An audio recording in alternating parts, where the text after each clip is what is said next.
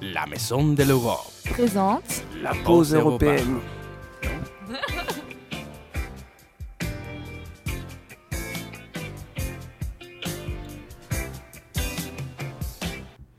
Et bonjour à tous, bienvenue sur l'émission Pause européenne sur Radio Campus 88.1 avec nos volontaires de la Maison de l'Europe. Donc nous sommes aujourd'hui en compagnie de Arturo qui vient d'Espagne et de Yara des Pays-Bas. Euh, aujourd'hui le thème de notre émission est la vie associative en Europe. Donc euh, nous allons en premier lieu discuter de la place de la vie associative en général dans chaque pays. Alors euh, Arturo, est-ce que tu veux bien un peu euh, nous parler de la vie associative en Espagne? Eh oui, bon, bonjour. Oui, en Espagne, c'est vrai que la vie associative n'est pas hyper développée, et surtout quand, on, bah, quand on vient ici en France, on voit la présence des assos un peu partout. Ça en fait penser à que l'Espagne, pas du tout comme ça. Et en Espagne, c'est surtout dans les universités qu'il y a de la vie associative, mais pas dans toutes les universités. Et après, on voit que les assos sont toujours d'une certaine tendance. Donc, euh, c'est vraiment pas facile de, s'engager, surtout en dehors des universités. Et bon, ça, c'est vraiment pas, p- pas idéal parce qu'il y a des gens qui vont pas à l'université et que peut-être euh, ils tiennent à cœur de- des sujets, ils veulent s'engager et c'est pas toujours facile euh, pour eux. Et hum, vraiment, la- en dehors des, universités, la seule façon dont on peut s'engager, c'est dans le parti politique. Euh, là, vraiment, ils sont, ils sont très actifs, surtout bah, les, les jeunes dans le parti politique sont toujours très actifs. Euh, Je pense que c'est comme ça dans tous les pays. Mais en Espagne, on a un peu l'impression que la seule façon dont on peut s'engager vraiment, c'est euh, dans le parti. Et donc, euh, je sais qu'il y a des personnes qui, qui s'engagent ou qui voudraient s'engager, mais qui n'aiment pas trop euh, la dynamique qu'il y a au sein des partis. Euh, moi, par exemple, euh, moi, je me trouve là. Moi, moi j'adore la politique, tous les sujets, et, je me considère une personne engagée et, préoccupée par, le, par les enjeux, par les sujets. Mais vraiment, toutes mes approximations au parti politique, moi, je pas trop aimé les dynamiques qu'il y a là à l'intérieur. euh, Je trouve assez toxique. Il y a de, voilà, des gens qui, qui se battent, qui, qui font la bagarre par, euh, pour, euh, pour rien, pour dire moi, je suis euh, en dessous de toi euh, ou pas. Donc, euh, vraiment, en Espagne, je trouve qu'il y a beaucoup de gens qui sont engagés. Et on est un pays des gens voilà, avec beaucoup de passion, mais il n'y a pas toujours de structures, surtout en dehors des universités, et, euh, pour accueillir cet engagement, surtout d'une façon inclusive. Merci beaucoup. Et toi Yara, du coup, côté des Pays-Bas, comment ça se passe? Donc aux Pays-Bas, c'est un petit peu le même euh, qu'en Espagne. Euh, pour la jeunesse néerlandaise, le principal type d'association est euh, l'as- l'association d'étudiants. Il se concerne euh, la- pour la plupart des universités et pas vraiment euh, l'enseignement professionnel. Donc pour moi, il s'agit d'un premier point à souligner, souligner, euh, concernant la- l'association étudiant. Elle s'adresse principalement aux étudiants de l'enseignement supérieur et pas vraiment pour tout le monde. Euh, le plus grand type d'association d'étudiants, c'est la Studentengezelligheidsvereniging, où les étudiants se réunissent pour les, les raisons purement sociales. Et certaines de ces organisations sont axées sur les origines, des idéologies ou des intérêts spécifiques. Par exemple, les associations des chrétiens, des musulmans ou des personnes LGBT. Et de- dehors la vie étudiante, il existe également des branches euh, de jeunesse des partis politiques. Euh, être partie de ces associations, c'est populaire pour des personnes qui aiment avoir une carrière dans la politique, par exemple. Et en plus, il y a des clubs de sport qui font aussi euh, des grandes parties pour la vie associative. Mais comme j'ai dit, c'est pour la plupart, en Espagne, c'est pas très grand. pas très développé du coup non plus euh, côté des Pays-Bas. Du coup, moi, je vais vous parler un peu de comment ça se passe en France. Donc, en vrai, la vie associative en France, elle est assez développée pour comparer avec euh, là vos deux pays. Donc, en effet, il y a une enquête nationale sur l'engagement et les dons qui a été réalisée en 2021. Euh, grâce à celle-ci, pardon, on peut voir que plus d'un quart des Français sont bénévoles.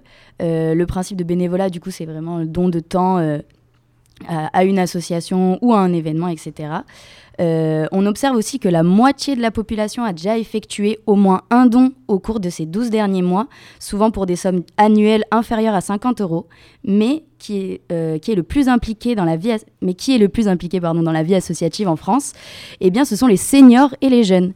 Euh, grâce à l'enquête, on observe que du coup, 23% des jeunes entre 16 et 24 ans sont bénévoles réguliers, donc au moins une fois par semaine, et 21% pour les seniors.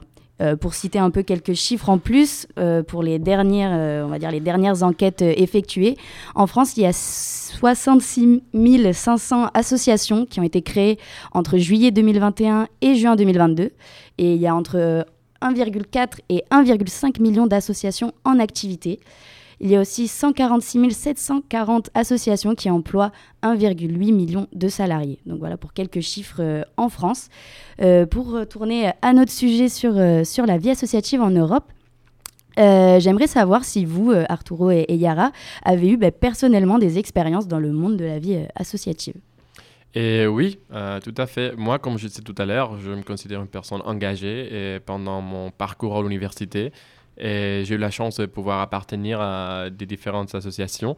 Euh, notamment, euh, c'était une association appelée Demos, euh, à laquelle je peux participer par trois années en Espagne et je même arrivé à être le président de cette association.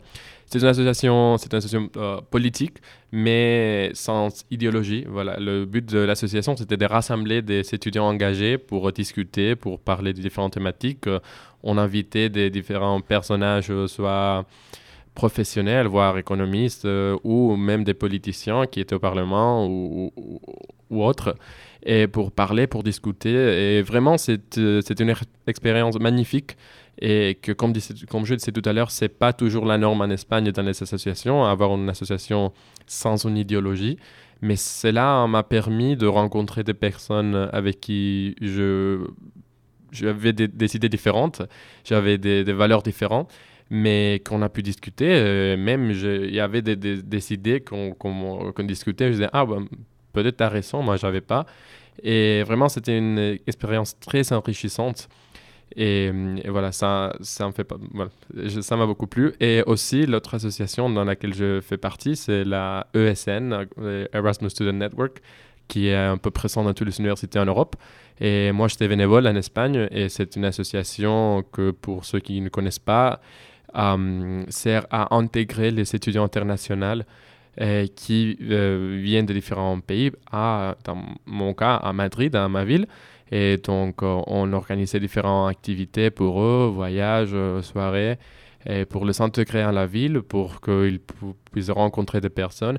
Et pour nous, c'était aussi très enrichissant parce qu'on connaissait des personnes de différents pays, différentes cultures, différentes euh, idées. Et donc, euh, voilà, c'est ça mon expérience hein, dans le monde associatif. Et toi, Yara? D'accord. Donc, je, ne suis pas assez euh, active que Arturo. J'ai fait de bon bénévolat, mais je n'étais pas partie d'une association d'étudiants quand j'étais étudiant. C'était partiellement en raison de la culture d'alcool et le type de personnes qui font partie de ces organisations au Pays-Bas. Le type de personnes qui j'associe à ces organisations, c'est pour la plupart un garçon riche qui se soit invincible Bien sûr, c'est un stéréotype que j'ai et c'est pas forcément tout le monde qui est parti de ces organisations étudiantes, mais ça, c'est mon idée de ces organisations. Et une autre raison pour moi de ne pas être partie d'une association d'étudiants, c'est une connotation négative à cause de la presse négative autour de ces associations. Au Pays-Bas, les associations d'étudiants font souvent l'objet d'une couverture médiatique surtout négative année après année, nous entendons de parler de choses horribles commises par des membres de ces organisations. Par exemple, pour faire partie d'une association d'étudiants à Pays-Bas, il faut faire une initiation. Celle-ci comprend des défis extrêmes afin de créer un lien entre les participants. Parfois, ces missions sont trop extrêmes et provoquent des blessures.